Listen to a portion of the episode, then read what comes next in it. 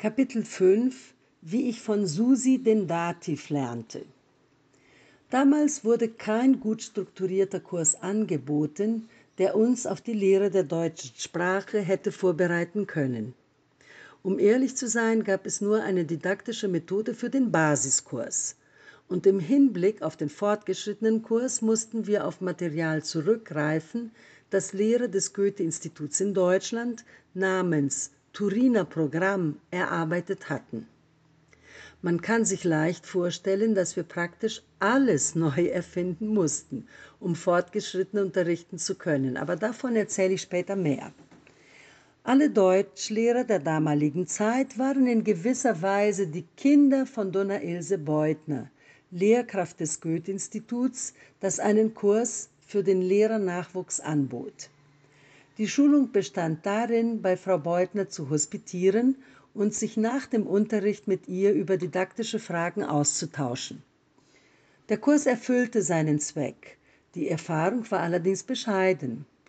Doch es gab nur ihn, mit dem wir uns auf die erste Unterrichtseinheit und nur auf die erste Unterrichtseinheit der Grundstufe vorbereiten konnten und uns stand auch kein Lehrmaterial zur Verfügung.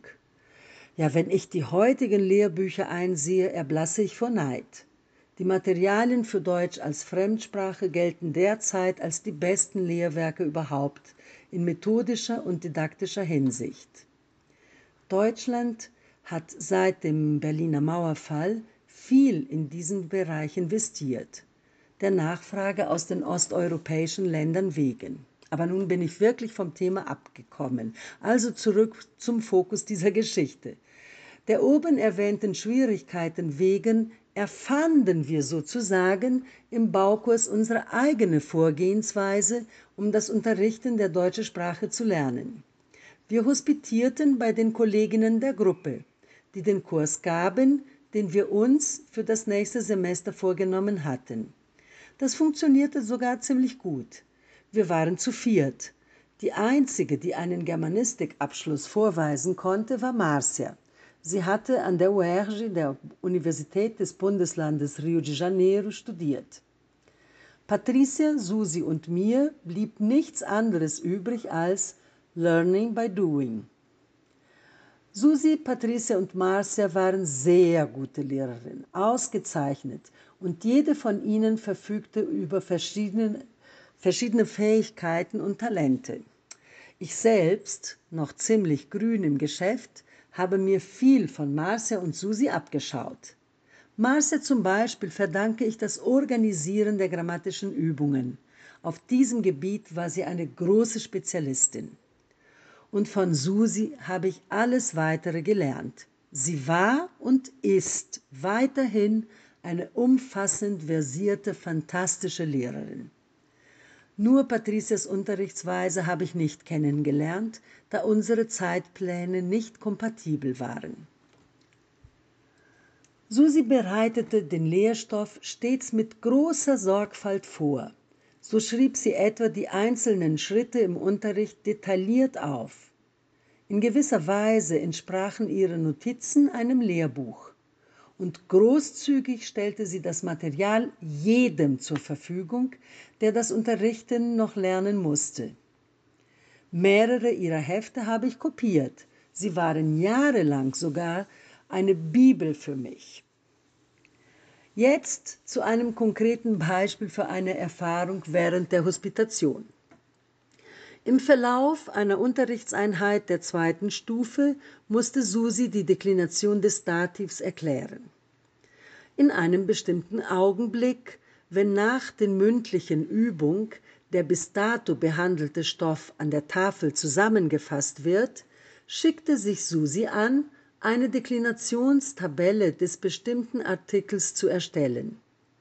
Zum, also ich kann es äh, ungefähr erklären. Zum Beispiel Nominativ maskulin der, feminin die, Neutrum das. Akkusativ maskulin den, feminin die, Neutrum das. Dativ maskulin dem, feminin der, Neutrum dem. Als sie die Tabelle zu Ende geschrieben hatte, schaute sich Susi noch einmal das Geschriebene an und war entsetzt. Der bestimmte Artikel des Femininums die lautete im Dativ der. Susi begutachtete die Tabelle zum zweiten Mal, blätterte in ihren Notizen nervös nach und tatsächlich, auch hier stand anstelle von die der. Was war denn da passiert? Sehr merkwürdig. Als hätte sich der Artikel des Femininums im Portugiesischen a einmal dekliniert, in das o des Maskulinums verwandelt. Das konnte doch nicht sein, oder? Susi blickte mich entgeistert an und fragte, Thea, die wird zu der? Das kann doch nicht sein. Und ich, verunsichert, gab zur Antwort, was weiß ich? Ja, vielleicht. Und Susi, der verstehst du denn nicht? Die wird zu der. Ich hatte keinen blassen Schimmer und sagte, Susi, mit dieser Sache habe ich nichts zu tun. In der Tat, ich hatte auch keine Ahnung, worum es ging. In solchen Momenten taucht natürlich immer ein strebsamer Schüler auf, der die Lektion noch vor der Unterrichtsstunde studiert hat. Und auch jetzt sagte jemand, Frau Lehrerin, hier in der Tabelle des Buches wird die auch zu der. So sie riss dem Schüler sozusagen das Buch aus der Hand. Lass mich sehen. Ja wirklich, hier steht das auch. Die ist der im Dativ. Aber das ist doch nicht möglich. Immer verwirrter sah Susi im Buch und im Heft nach, blickte zu mir und ich schaute natürlich scheinheilig zur Seite und wieder an die Tafel. Kurzum, sie verstand gar nichts mehr. Das kann nicht sein, die ist der im Dativ. Was für eine Unverschämtheit. Eine Abweichung von der Norm in einer so exakten Sprache wie dem Deutschen. Eine grammatische Katastrophe.